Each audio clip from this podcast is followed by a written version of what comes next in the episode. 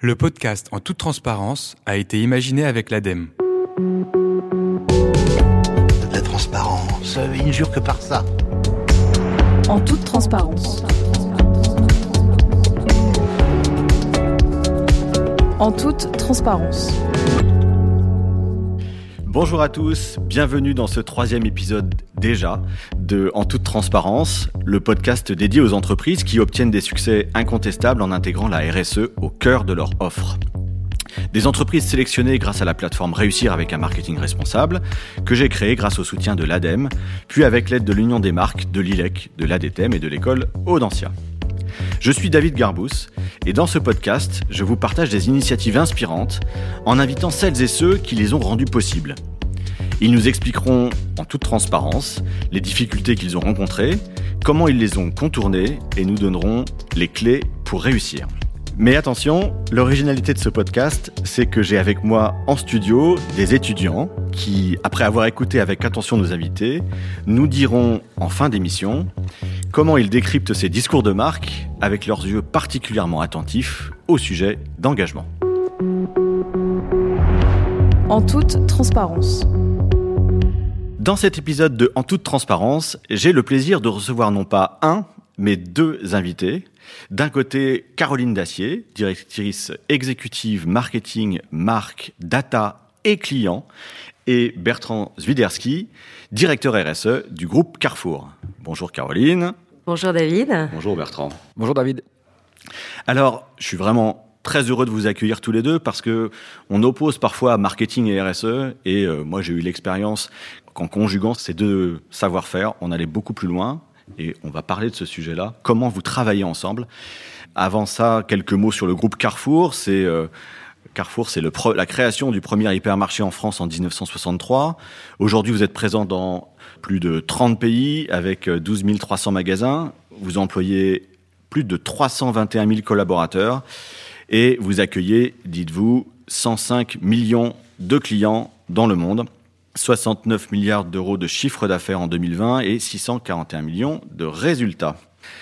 Alors, Caroline Bertrand, la bonne pratique qui a retenu notre attention pour la plateforme, c'est Act for Food, un programme que vous avez lancé en 2018. Alors, je dois dire que quand je l'ai vu sortir, ce programme, j'ai eu une première réaction un peu attentiste en me disant euh, c'est une très belle déclaration d'intention, euh, mais où sont les preuves? Je me suis dit qu'est-ce qui change dans l'expérience client? Et à l'époque, euh, à part quelques affiches très bien déployées euh, en magasin, on avait l'impression qu'il fallait s'armer de patience ou euh, d'un GPS pour euh, trouver les produits Act for Food. Et puis, on a vu apparaître petit à petit des actions sur la réduction du plastique, sur le gaspillage alimentaire. Vous avez pris, repris la parole sur les filières. Est-ce que vous pouvez nous expliquer comment ce programme a été lancé? Est-ce que vous avez préféré poser un acte de communication en premier et dérouler un programme ensuite? Est-ce que c'est un levier pour convaincre et derrière dérouler? Comment, comment ce dispositif s'est mis en place? Très bonne question, euh, David, euh, parce que c'est aussi des questions qu'on s'est posées quand, la transition alimentaire pour tous est vraiment devenue euh, la raison d'être de Carrefour en, en, 2019. Évidemment, on devait la communiquer, et pas que la communiquer en interne, mais vraiment la communiquer de manière très simple aux clients, sachant que ce que l'on sait, c'est que à, ce moment, Carrefour a été vraiment un acteur majeur et, et, et, en premier chef de, euh, de cette transition alimentaire. Mais très vite, on s'est rendu compte, euh, en discutant avec nos clients, ils nous ont dit, bah, en fait, tout le monde parle du mieux manger, euh, tout le monde nous parle du prix accessible, etc. Mais, mais concrètement, Carrefour, vous, vous faites, faites, quoi, quoi? Ça a été vraiment un acte assez fondateur et c'est pour ça que dans la réflexion du programme Act for Food, il y a un mot qui est très engageant pour Carrefour, c'est acte. Et Act a vraiment drivé l'entreprise et Bertrand y, reviendra à mes côtés. Le acte a vraiment été un acte fondateur pour le coup, où on s'est vraiment dit face à nos clients, euh, il suffit pas de faire de la communication. Il suffit pas de mettre des affiches Act for Food dans les magasins. Il faut que derrière, en fait, ce, cette, cette démarche, on ait des vraies actions qui soit complètement communicable aux clients, mais surtout qui soit une réalité euh, concrète de, de, nos engagements, parce que Je crois que euh, on a une grande responsabilité euh, aujourd'hui. On sait euh, pertinemment que on ne fait pas tout bien, mais on est dans une démarche de progrès. Et ce qui est très important pour nous, c'est de prendre chacun des actes d'aller au bout du geste. Et vous verrez, on partagera en toute transparence avec vous des choses qu'on a initiées euh, avec Bertrand, qu'on pensait être euh, très moteur, et finalement, on n'a pas encore le répondant client. Donc, euh, c'est des choses qu'on qu'on fait, euh, qu'on fait en test and learn, euh, et, et, on vous partagera tout ça. Mais, mais vraiment, l'acte fondateur, c'est vraiment de se dire, ça ne peut pas être qu'une posture de communication. Derrière, on doit avoir des actes concrets qu'on est capable de pousser euh, au plus près du client. Donc mise en action, effectivement dans le titre il y a Act for Food. Euh, Est-ce que le programme, il était, je me rappelle qu'il a démarré par une série d'engagements, je crois qu'il y en avait 10.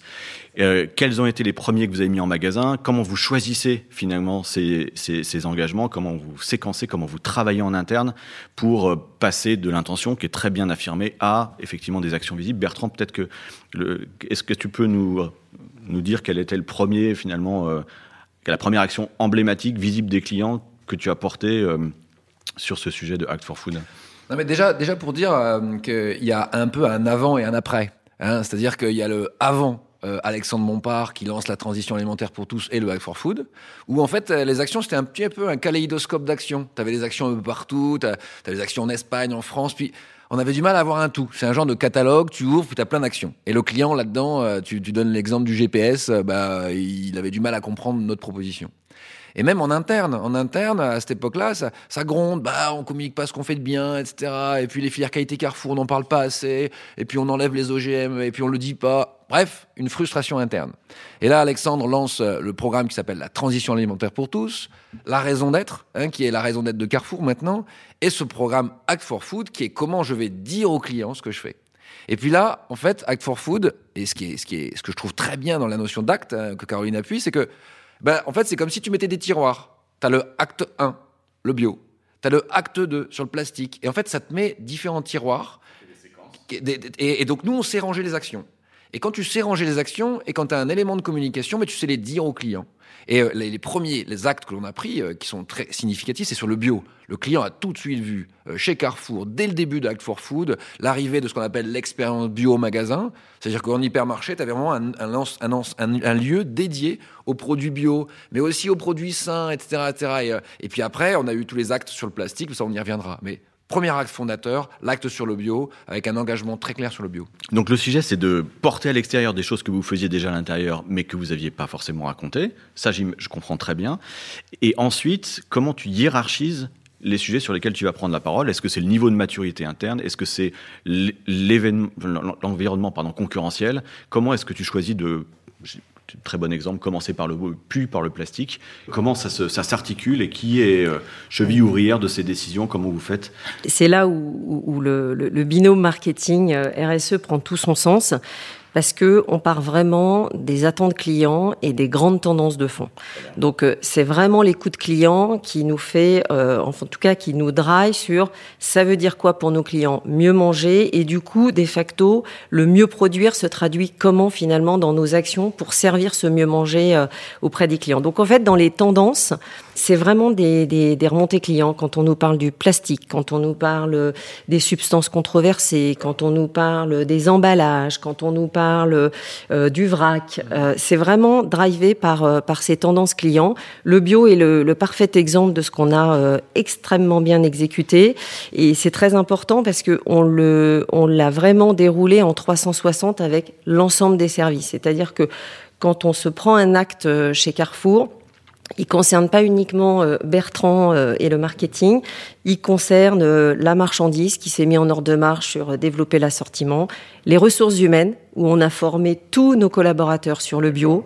C'est aussi les engagements à l'aide à la conversion avec le monde agricole qui se sont mis en mouvement. C'est Bertrand le disait, c'est l'exécution magasin avec des espaces dédiés. Donc quand on parle des actes chez Carrefour, c'est pas uniquement c'est le marketing qui va s'en charger ou c'est euh, le RSE qui va s'en charger. C'est un écosystème global qui se met euh, qui se met en marche avec euh, l'ensemble des fonctions. Donc c'est vraiment drivé par les attentes clients. Après, vous avez vous êtes engagé aussi vis-à-vis -vis du Carbon Disclosure Project pour réduire vos émissions de CO2. La trajectoire de l'accord de Paris, c'est 5% de réduction par an. Est-ce que vous êtes calé sur un, une trajectoire de ce type-là? Il y a les actions possibles à court terme avec les clients en fonction de leurs attentes, et il y a le grand sujet de la transformation des organisations euh, pour collectivement être à la hauteur de euh, cette baisse de CO2. Euh, Bertrand, est-ce que c'est toi qui dresse les grands enjeux, qui fait le point ensuite avec le marketing pour choisir en fonction des insights qui remontent les sujets pertinents Comment est-ce que vous, en fait, vous gérez à la fois le long terme et le court terme? Dans, le domaine de la RSE, as, chez nous, chez Carrefour, il y a cinq grands enjeux euh, qui sont qu'on appelle les enjeux corporate. Tu as la protection de la biodiversité, le climat, la diversité, l'inclusion et l'égalité des chances, tu as le, le, la santé et tu as la due diligence. Ça, c'est cinq thématiques corporate sur lesquelles on travaille. Et ce qu'on appelle, nous, c'est on écrit une histoire. Et ça, on la raconte aux investisseurs. Et cette histoire, on la complète. Donc, par exemple, sur le sujet du climat, euh, sur CDP, on est niveau A au CDP euh, parce qu'on a une trajectoire scope 1 et 2, donc sur nos activités directes, qui, qui est une trajectoire de moins de, de, de baisser nos émissions pour une trajectoire 1,5 degré. Ça, c'est du corporate. Mais le gros challenge que l'on a, et c'est le challenge que l'on a avec Caroline, c'est que ça, on le raconte aux investisseurs, on le raconte à ceux qui, veulent, qui, veulent voir Carrefour et le retail aller dans une direction. Mais le gros challenge, c'est de rendre ça dans la vie réelle du consommateur. Et c'est de, de, te dire que, en effet, le climat, comment tu y travailles ben, Tu as des camions qui sont au biométhane, qui vont livrer tous les jours les magasins. Aujourd'hui, on a 650. Ben, cette action-là, elle agit sur le climat. Euh, quand tu vas développer les produits locaux qui sont visibles au magasin, eh ben, tu vas travailler sur le climat beaucoup plus important. Par exemple, tu travailles sur le plant-based. Tu travailles sur le fait que ben, on est en train de développer une offre végétale qui, qui, qui, répond un peu à la demande des flexitariens. Donc on ça, on le travaille avec Caroline. Et, euh, et en fait, nous, on relie ça à l'impact climatique. Donc le gros challenge, c'est transformer les cinq grands enjeux du secteur du retail sur lesquels Carrefour a une certaine avance, et tu le soulignes avec le CDP, les traduire en langage très concret client, et si je, si je devais résumer un peu les, les cinq attentes claires du client aujourd'hui, c'est un, bio et agriculture durable, deux, le zéro plastique, trois, le zéro gaspille, quatre, le local, et cinq, la nutrition. Ça, c'est les attentes du consommateur d'aujourd'hui. Tu fais des enquêtes, etc. Et Caroline le souligne, il y a toutes les tendances de consommation. Et ça, c'est le secret un peu de, de, de, du programme que, que mène Carrefour. C'est comment tu arrives à te dire ce que va consommer le consommateur, mais demain? Comment tu prépares le coup d'après, effectivement. Bien sûr, c'est ça, c'est ça qui est, qui est, et c'est ça où il faut pas être trop en avance, ni trop en retard. Euh, c'est là, et c'est là où euh, Alexandre Bompard nous demande d'être un, un, leader de la transition alimentaire. Il suffit pas d'être en transition alimentaire, mais d'être un leader. Ça veut dire que le vrac, vous y croyez vous? Ben, Nous, on y croit. Euh, le, la récupération des emballages, vous y croyez? Ben, Nous, on y croit. Euh, le, le, la traçabilité des produits?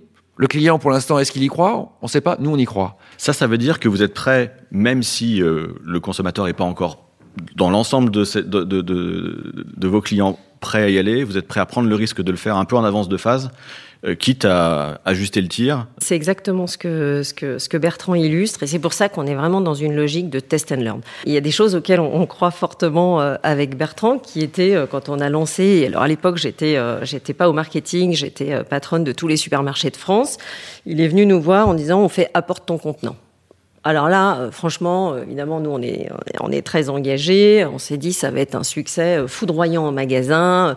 On a changé toutes nos balances pour faire la tare. On a communiqué. Enfin, bon, c'est avéré qu'on n'a pas eu un énorme succès euh, sur cette opération-là. Mais pourquoi? Parce que ça n'est pas encore complètement dans les usages du client. Et donc, c'est ça qu'on doit installer. Alors, est-ce qu'on y croit? Évidemment, à fond. C'est pour ça qu'on a le projet Loop. C'est pour ça qu'on continue de croire à, au fait d'apporter son contenant. On a même mis dans un, dans un, dans un deuxième temps une petite récompense sur la carte de fidélité pour vraiment oui, créer l'usage. Donc c'est pour vous dire qu'on y croit. Euh, ce qu'on pense, c'est qu'il y a des choses qui vont prendre tout de suite, des choses qui prendront un petit peu de temps. Il y a des choses sur lesquelles on va être en avance. C'est pas très grave.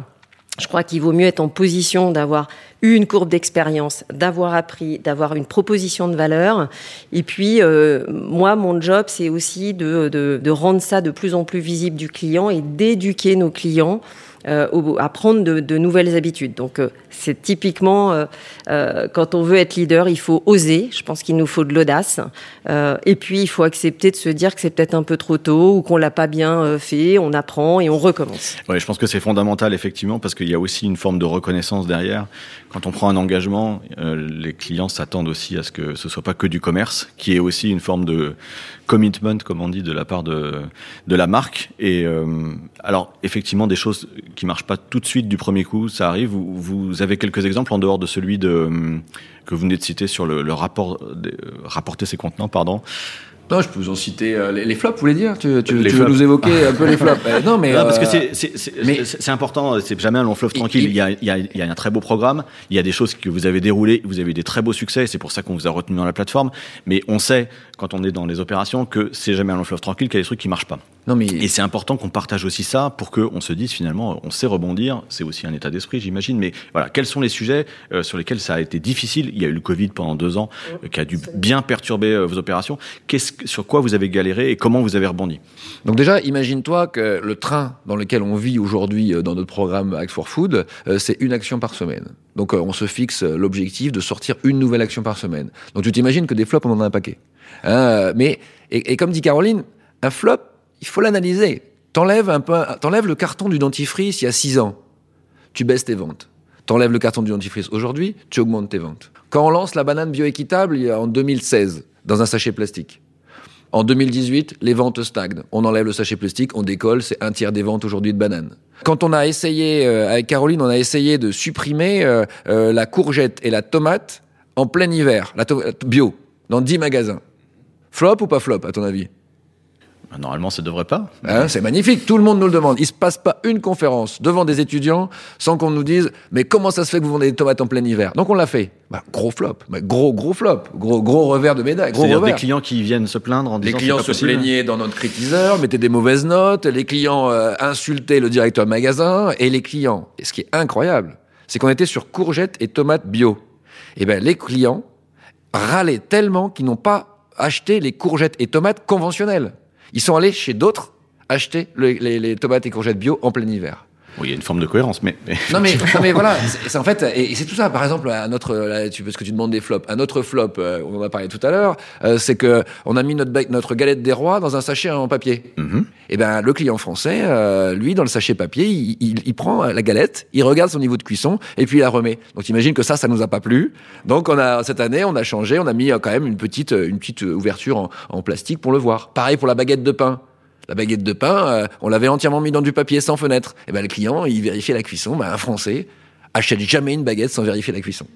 Et, euh, et ben ça c'est c'est des flops, mais c'est pas tout à fait des flops. hein. C'est euh, c'est quand même une belle courbe d'apprentissage, Caroline. C'est quand même. Absolument. Et puis et c'est c'est ce qui rend notre métier hyper fun. Enfin, Oui, vous oui, c'est qu'en permanence, tu es obligé de te confronter. Tu te confrontes et tu, corriges le tien, Non absolument. mais Mm. déjà un, qui, et Caroline l'a souligné, quand tu as un projet, tout le monde te dit que c'est bien, parce que tu vas quand même dans le bon sens. Ensuite, euh, la deuxième chose, c'est que on a quand même le magasin, qui est quand même un lieu d'expérimentation exceptionnel, dans lequel tu as un retour immédiat du consommateur. Et ça, c'est quand même un terrain de jeu euh, incroyable pour nous pour tester. Et, on le voit très bien. Je crois que l'exemple de Bertrand est, très juste. Je me, souviens aussi euh, du plastique. On était très emballés euh, pour se faire un rayon fruits et légumes en moins d'un mois sans plastique. Bon, bah, on voit bien qu'on est confronté à des sujets euh, de supply chain, à des sujets économiques, à des attentes clients. Bertrand vient de, vient de l'exprimer là. euh, Ils attendent quand même de voir les produits. Donc, quand on emballe euh, trop les pommes avec des boîtes opaques en carton, bah, on les vend moins. Donc, en fait, c'est des courbes d'apprentissage. C'est pour ça que il faut continuer d'avoir des ambitions fortes. Je pense que c'est vraiment quand on a des ambitions très très fortes que finalement on fait des on fait des progrès assez importants. C'est pas très grave si euh, on revient en arrière, on corrige le tir, on se repositionne, on, redébat avec les clients, parce qu'aujourd'hui vous avez un, client qui a vraiment deux cerveaux. Il y a vraiment le cerveau du citoyen et ça on le dit souvent avec euh, avec Bertrand. Ça c'est quand on les interroge. euh, évidemment ils ont tous envie de faire des efforts pour la planète, l'environnement, etc. Puis après vous avez le, cerveau du consommateur qui quand il est derrière son caddie, il y a quand même encore une distorsion. Évidemment, et, et c'est ça qu'on doit ajuster, et c'est quelle vitesse, avec quelle ampleur on fait nos avancées, mais en tout cas ce qui est sûr, c'est qu'on ne recule jamais avec Bertrand. Mais c'est ça, avoir un cap clair, effectivement, ça permet de de garder euh, une constance. Et ça, c'est effectivement des choses que les clients récompensent à la, dans la durée. David, il faut aussi faire des paris. Et je pense que ce qui est, ce qui est exceptionnel de travailler avec aussi proche du marketing, de, Mmh. de- de l'envie de Caroline d'avancer, etc., c'est qu'il faut faire des gros paris sur le futur. Qui aurait prédit qu'on allait vendre 250 millions de bouteilles de lait C'est qui le patron? En vendant un lait 20% plus cher Enfin, je veux dire, qui pouvait le prévoir? Et je peux vous dire que nous, quand on a lancé euh, avec Nicolas Chaban, eh ben, euh, on, on savait pas. Hein, on s'est engagé sur 5 millions de litres Ça me paraissait pertinent, c'était cohérent par rapport Mais- à Act for Food, mais... Mais euh, qui, oui. aujourd'hui, qui, à cette époque-là, si on revient en 2016, qui, autour de nous, disait, vous inquiétez pas, ce sera un succès? Je veux dire, personne. Euh, et, et, pour- et là, c'est là, c'est la force en fait euh, de, de croire, d'avoir des convictions, d'avoir un patron euh, qui nous pousse dans nos convictions, d'avoir d'avoir l'envie ensemble. Et c'est, on est une équipe. Vous voyez, vous avez, as commencé David en disant marketing, RSE, mais on est une équipe. Et, franchement, moi, je me pose jamais la question est-ce qu'il y a du marketing, de la RSE, de quelle est la fonction? Enfin, On se pose pas ces questions-là. Dans- la réalité, on se pose pas ces questions-là. Excellent. Juste une dernière question avant d'enchaîner sur la deuxième séquence de ce podcast. Act for Food, on a beaucoup parlé donc de transition alimentaire. Vous êtes des hypermarchés, vous avez une offre non alimentaire. Comment est-ce que vous adressez la transition sur cette offre-là? Euh, Comment vous la communiquez? Quel euh, plan vous avez sur, ce, sur cette partie du business? Non, c'est un, un très bon point parce que dans, dans, Hack for Food, il y a vraiment cette, euh, évidemment cet axe très fort sur l'alimentation, mais il y a aussi tout un pan sur le mieux produire et, notamment on a des, on, fait de très belles choses sur la marque texte. On a, là, on est en train de fêter nos 40 ans et on est euh, vraiment très engagé dans des processus de fabrication sur de la mode responsable. Euh, donc, on est aussi attaché finalement à ces manières de produire et de distribuer sur le non alimentaire que sur le que sur le, le non alimentaire. Euh, même la, notre équipe MDC euh, développe des gammes, euh, notamment en DPH, hein, qui vont euh, sur des gammes bio, qui vont sur des gammes solides. Donc il y a, il y a vraiment le, le, le même- la même ambition, je dirais, sur sur le non alimentaire que sur l'alimentaire aujourd'hui. Et David, c'est imaginons là, il y a- quand on était en 2018, hein, en 2018, on prend la décision du zéro plastique, qui est un acte de Act for Food, et puis on- on passe dans les rayons, dans un hypermarché, de tout le nonal. On regarde rayon par rayon ce qu'on peut enlever. On enlève. On a, on a décidé d'enlever sur les piles, sur les ampoules, sur les produits scolaires, sur toute la marque Otex. Oui, donc il y a une vraie verticale. Et, et c'est fait. Enfin, aujourd'hui, et je, je t'encourage, j'encourage tous ceux qui nous écoutent à aller dans un rayon scolaire, rentrée scolaire, par exemple chez Carrefour, et vous verrez qu'une équerre, une règle, les crayons, c'est dans du carton. Vous verrez que toutes les piles, et Duracell nous a suivis d'ailleurs, euh, sont dans du carton. Et vous verrez que toutes les ampoules, si on revient deux ans en arrière, sont dans du carton, et maintenant Philips les a mises aussi dans du carton. On a changé le rayon aussi. Je rebondis, c'est une très très bonne, un très bon exemple. Effectivement, vous avez beaucoup avancé sur votre marque propre parce que vous êtes euh, maître chez vous entre guillemets. Et il y a eu beaucoup d'initiatives, on les a vues. Ça représente à peu près 30% de votre chiffre d'affaires. Comment vous effectivement vous faites euh, pour embarquer les 70% restants? Alors, tu as parlé de Duracell. Est-ce qu'il y a d'autres exemples comme ça? Est-ce que euh, vous travaillez avec les industriels, vous travaillez avec d'autres partenaires pour euh, Alors, ce que, les ce que embarquer vient de dire Bertrand, c'est extrêmement important parce que je pense que si vous prenez euh, la distribution d'il y a 15 ans, euh, la marque propre était généralement un MeToo de la marque nationale et était plutôt une marque, entre guillemets, qui suivait les leaders euh, nationaux. Je, je pense que ce, ça, c'est ce qui a radicalement aussi changé euh, dans, la, dans la vision d'Alexandre. C'est vraiment de dire la marque propre doit être euh, vraiment le fer de lance de, de la stratégie. C'est en ça où les exemples que, cite Bertrand sont super intéressants, c'est qu'on a une marque distributeur qui se met en position d'innover et qui se met en position de prendre des vraies positions sur le, les emballages.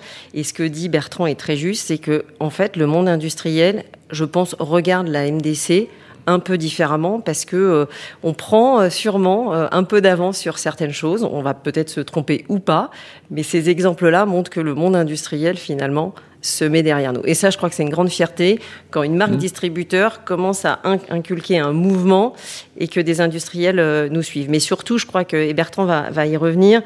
On a vraiment cette logique de partenariat avec euh, le monde industriel. On va reparler euh, de tout ce que tu as construit avec, euh, avec certaines grandes marques industrielles. Et je crois que cette collaboration, elle est aussi la preuve d'une ouverture et, et d'une envie d'avancer pour nos clients, parce que nos clients retrouvent effectivement 30% de la marque distributeur, mais retrouvent évidemment euh, C'est ça, l'expérience elle est globale. Absolument. Et donc, c'est ça qu'on doit aussi euh, euh, faire progresser et continuer d'avancer. Et on a chaque année de plus en plus de- de- d'industriels, de, grandes marques, et, et Bertrand va y revenir, euh, qui finalement lèvent la main pour dire je, je voudrais bien rentrer dans, Mmh. dans votre pacte transition alimentaire et travailler avec vous. Ça, ça, c'est nouveau parce qu'effectivement, le, l'histoire de l'industrie commerce, c'était plutôt l'histoire d'un rapport de force et d'un affrontement sur les conditions, les contreparties, etc.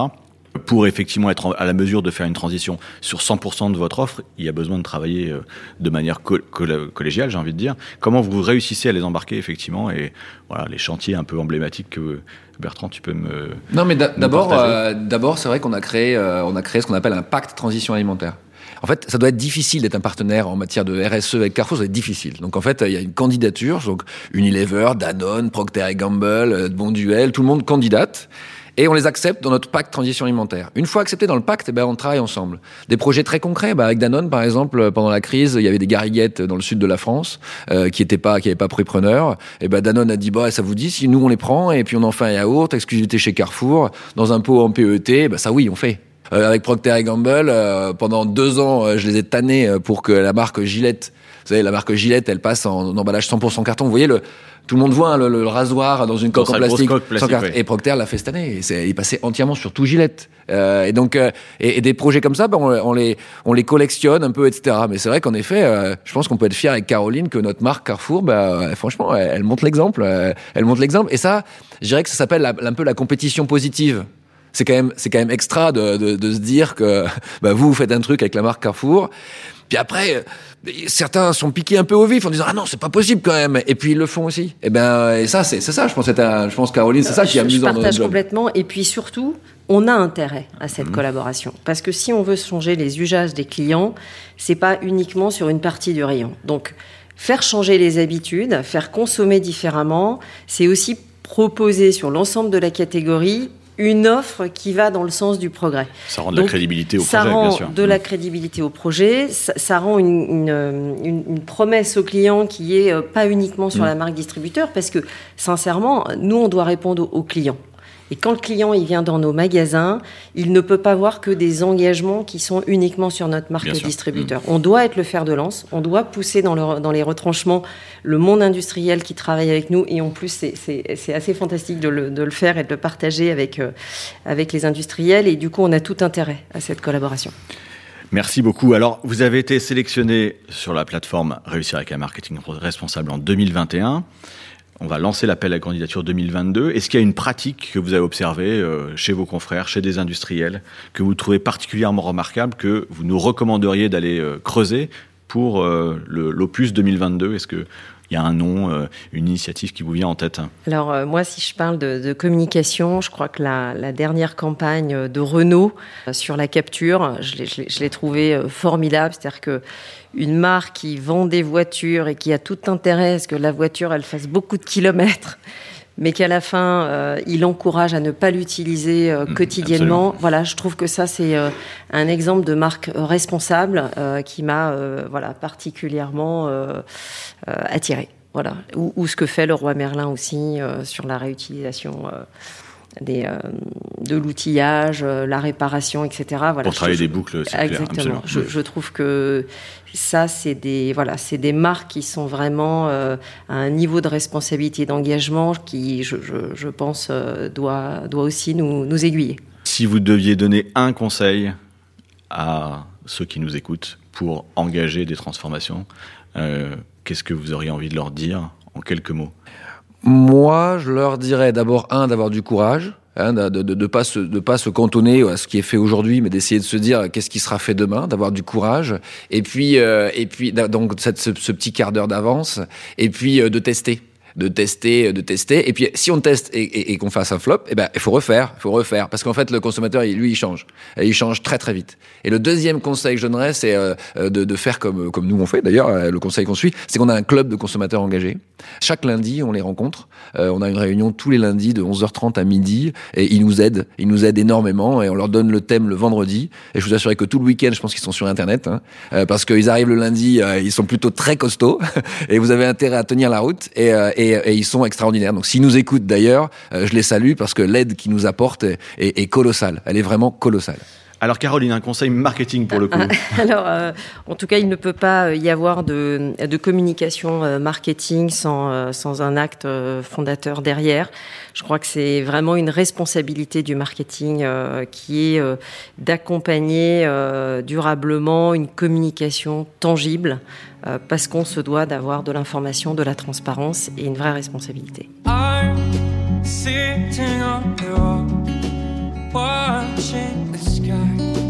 This one is clear. The moon isn't here. Sunset is gone.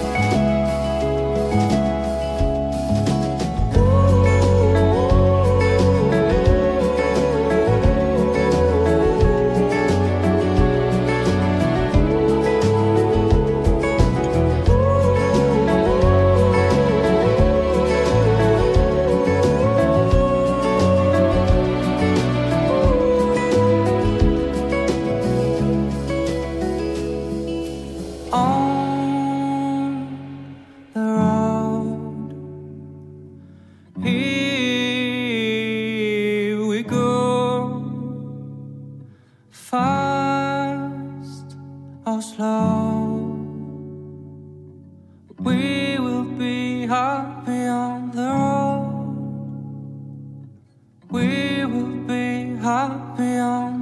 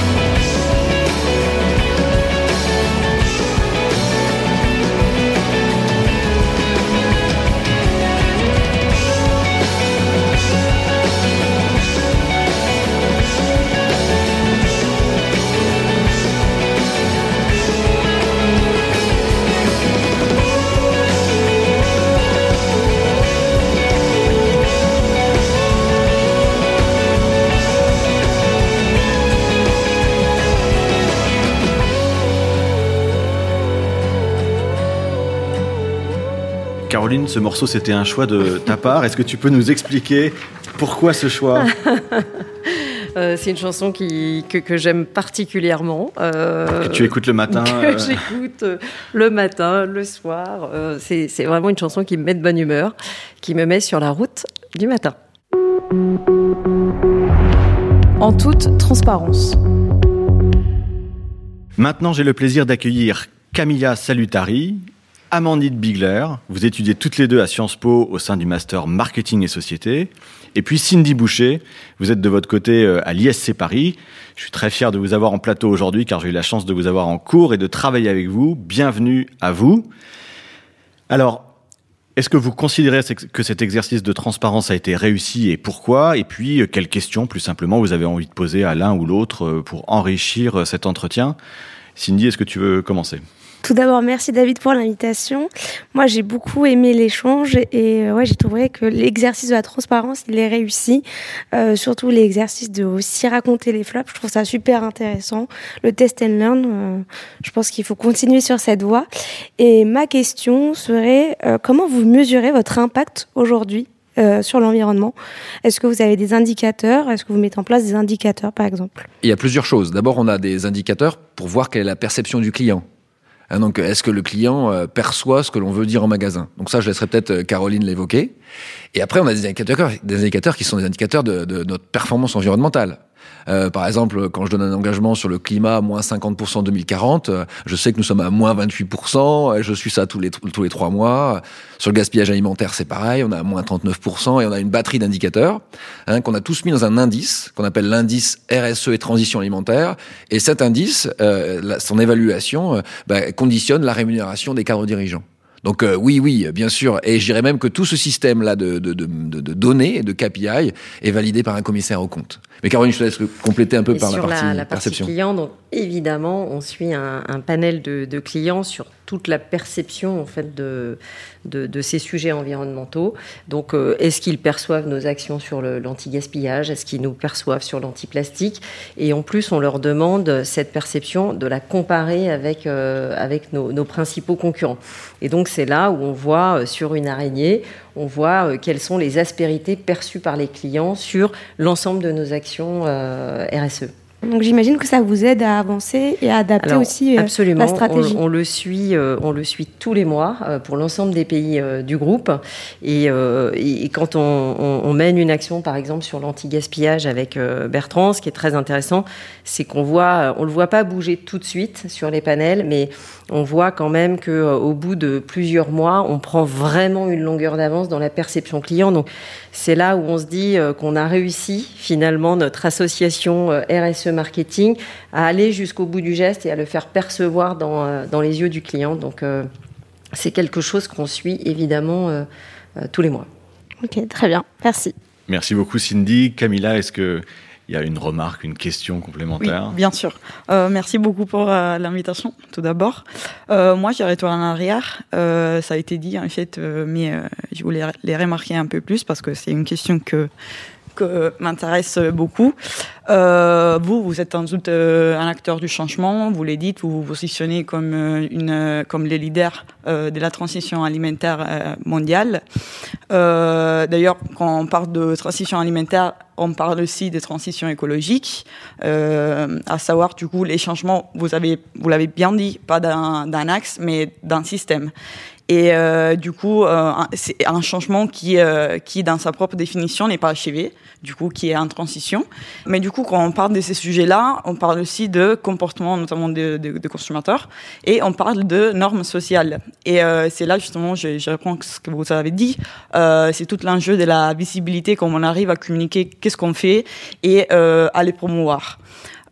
Du coup, ma question, c'est dans la mise en œuvre de ces projets-là, euh, dans quelle mesure vous voyez vous-même comme euh, euh, adapté à un changement qui était déjà existant euh, en 2018, du coup, euh, ça, ça fait un petit moment, ou dans quelle mesure vous voyez vous-même comme un acteur actif du changement dans votre contribution au changement d'une norme sociale qui était peu ancrée peut-être?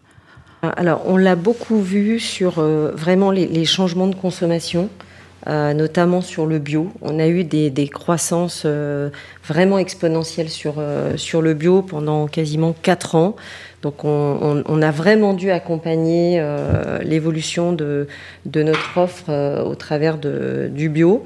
Ce qu'on est en train de, de sentir là, c'est un virage très important sur le local. Euh, c'est vraiment des tendances de fond euh, qu'on qu voit apparaître depuis euh, deux ans, mais qui se sont accélérées avec la crise Covid. Donc c'est là où nous, on doit continuer d'accompagner nos clients au travers d'une offre plus locale. on a aussi des grands changements de comportement sur l'anti-gaspillage. Ça, c'est vraiment une tendance très importante. On voit le succès de nos paniers anti-gaspillage qu'on met euh, dans, les, rayons fruits et légumes. On a euh, évidemment une très belle collaboration aussi avec Too et, on voit le nombre de paniers s'accélérer. Donc c'est là où à la fois ça répond à des préoccupations de pouvoir d'achat, mais ça, ré, ça, répond aussi à des préoccupations d'environnement. Je pense que les, consommateurs sont de plus en plus sensibles au gaspillage. Bertrand l'a dit, le, plastique, c'est un, énorme sujet et là, on a encore euh, beaucoup de travail, mais on commence à voir aussi euh, des changements de comportement sur, euh, sur, le, sur le plastique. Et puis après, on est aussi en train d'accompagner, Bertrand le, disait, tout ce qui nous tient beaucoup à cœur, qui est l'égalité des chances, la diversité. On fait aussi des, des choses vraiment très bien dans ce domaine-là. On a eu 15 000, 15 000 alternants sur, sur cette 2021. Et, et ça, c'est aussi très important parce qu'on voit notre capacité à pouvoir euh, aussi accélérer ces, ces sujets d'égalité de, de, des chances, de diversité. Donc ça, c'est aussi un axe très important pour nous, euh, sur lequel on mène euh, beaucoup d'actions euh, dans cet impact sociétal que l'on a envie de, de poursuivre. Merci. On l'a dit, oui, c'est un système d'ailleurs. Absolument. Et euh, pour le, les retours locaux, euh, ça se trouve que euh, en fait, c'est un des piliers euh, dans son regard aux sciences comportementales. C'est un des piliers dans la crédibilité de ce qu'on fait. Euh, bah, les consommateurs vont être euh, convaincus et vont croire plutôt à quelqu'un qui sont proches que une entité distante. Alors c'est très important ce que vous venez de souligner parce que on voit à quel point le, le, discours de la marque il est important, bien sûr, mais en revanche on voit euh, à quel point euh, quand la marque a des ambassadeurs euh, c'est encore plus puissant. Donc quand on a des consommateurs engagés, quand on a des leaders d'opinion qui, vraiment qui, nous aident à, à, progresser et à prendre la parole pour la marque, ça lui donne encore plus de puissance. Donc cette, cet écosystème marketing à construire entre toute une partie de leaders d'opinion, des consommateurs engagés, euh, certains influenceurs aussi qui, euh, qui, qui, nous bousculent et qui nous poussent à faire mieux, euh, nous permettent aussi de prendre une, une, prise de parole un petit peu différente, notamment en marketing. On se dit souvent, finalement, si la marque se tait, mais que ce sont des leaders d'opinion et des consommateurs qui en parlent, c'est là où finalement on a gagné la crédibilité de, de, de, nos messages. Alors vous faites aussi un travail de fond sur l'ambassadorat, et notamment Bertrand, toi tu es assez actif sur les réseaux sociaux pour expliquer de manière très pédagogique. Les chantiers, comment ils, comment ils, ils, fonctionnent. Euh, Est-ce que ça, c'est une façon de d'accompagner le changement, de l'anticiper? Comment tu jugerais, euh, par rapport à la question de Camilla, la, posture à avoir entre l'anticipation le, et l'accompagnement? Ouais, la, la question c'est est-ce qu'on qu'on subit le changement? Ou est-ce qu'on le devance? Mais je pense que euh, le, le, voilà, il, on a on fait un peu les deux, hein, mais euh, mais on, on, on, le devance. Est-ce que est-ce que vous vous auriez euh, acheté des, des paniers anti-gaspi Ça n'existait pas, on les a créés. Est-ce que vous auriez acheté des légumes moches? Vous saviez pas que ça existait. Est-ce que vous auriez dit un jour, bah non, bah je vais peut-être plus, plus acheter, je vais acheter mes fruits et légumes dans un sac en coton plutôt que de les acheter dans un emballé? Voilà, c'est en fait c'est un peu un jeu. Moi je dis toujours qu'on danse un peu un tango avec le client. Et dans ce tango, ben, on est deux, et puis quelquefois il y en a un qui fait un pas, qui avance, etc. Et c'est ce tango-là qui est intéressant. Et c'est là où le, le, marketing et RSE, c'est ce que je disais, il n'y a pas de différenciation. Mais vraiment, euh, est-ce que nous, on est un acteur de, de, de la société euh, qui fait changer la société? Et dans le bon sens Je suis certain que chez vous, euh, tous ceux peut-être qui nous écoutent, voient que dans leur cuisine maintenant, ils font apparaître le riz, les pâtes, ils sont fiers des produits. Mais moi, j'ai jamais connu ça dans mon enfance. On cachait tout dans les placards. est-ce qu'on a changé la consommation oui. Euh, est-ce que nous, on a vendu des, des, pots transparents Oui. Est-ce que nous, on vend du vrac pour remplir Oui. Euh, est-ce que, et est-ce que ça, on l'a devancé Oui. Et, notre métier, euh, et c'est le, sujet de la discussion, c'est de se dire, mais dans trois ans, dans quatre ans, comment va aller le où va aller le consommateur? On, croit à la consigne. La consigne, on y croit. C'est dur la consigne, c'est très dur. On y croit parce que on voit bien que c'est une tendance qui existe en Argentine, en Allemagne, dans les pays du Nord, etc. C'est très dur de la, faire. Mais vous verrez peut-être que dans trois ans, ce sera évident pour vous ce sera complètement évident, ce sera rentré dans les mœurs, bah, vous direz, bah, c'est Carrefour qui a lancé la consigne. On prend rendez-vous, merci Bertrand. Amandine, une remarque, question complémentaire pour nos invités? Oui, moi j'avais une question euh, qui concernait du coup la maintenir les engagements. Comment du coup vous faites pour maintenir euh, les engagements que vous avez pris euh, face à toutes les crises qu'on connaît? Donc c'était d'abord le Covid, après c'est des mauvaises récoltes, donc des hausses de matières premières, maintenant c'est la crise en Ukraine et du coup tous ces impacts. Comment vous faites pour être sûr de ne pas revenir en arrière? Est-ce que parfois il faut revenir en arrière, l'assumer et du coup le dire? Ou est-ce qu'on continue et c'est un, un, une opportunité justement pour euh, s'engager encore plus et vraiment faire des, gros marqueurs euh, pour Carrefour? C'est une très bonne question. Euh, on l'a vu, on l'a vu au moment de la crise Covid.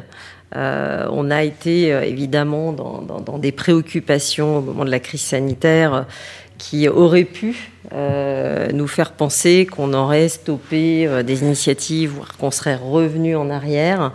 Euh, et c'est vraiment ce qu'on s'est attaché à faire. Alors, je ne vous dis pas que euh, on a été euh, dans, dans, une dynamique d'innovation RSE hyper importante pendant cette période-là, mais on les a vraiment pas arrêtés. On parlait des paniers anti-gaspi, ils ont quand même été lancés sur cette période-là. Donc euh, les crises, en tout cas, elles nous amènent toujours dans des transformations encore plus fortes et je crois que c'est vraiment des catalyseurs d'accélération.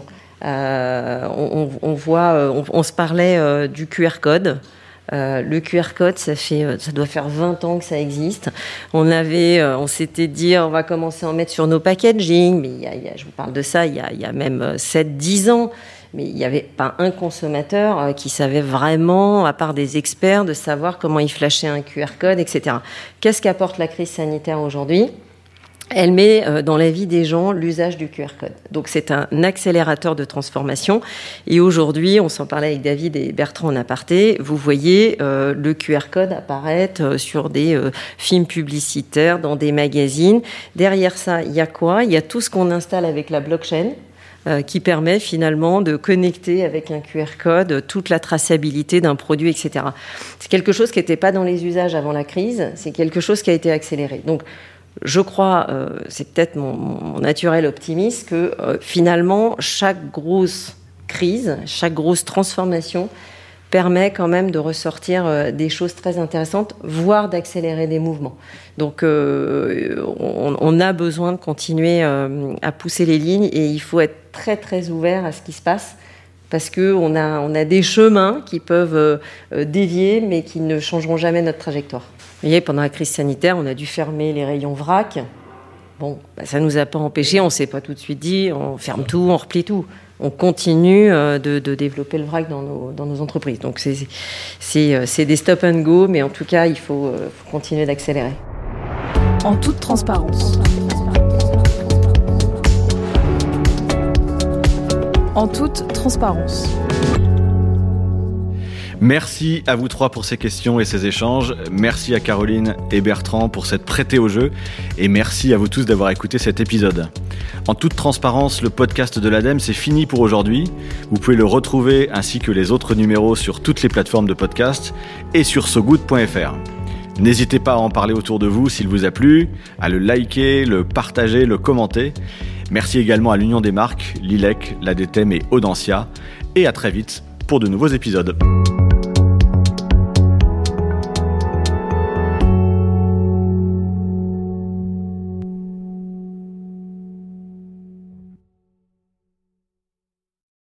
So Good Radio présente le numéro 11 du magazine So Good avec au programme une question sacrément importante. L'humour sauvera-t-il le monde? Spoiler. Oui. Et comment? La preuve en 25 pages et autant d'histoires. De Pierre Dac et ses interventions loufoques sur Radio Londres au ministre du numérique taïwanais qui bat les fake news à coups de chaton en passant par le roi des canulars téléphoniques anti-Bachar al-Assad.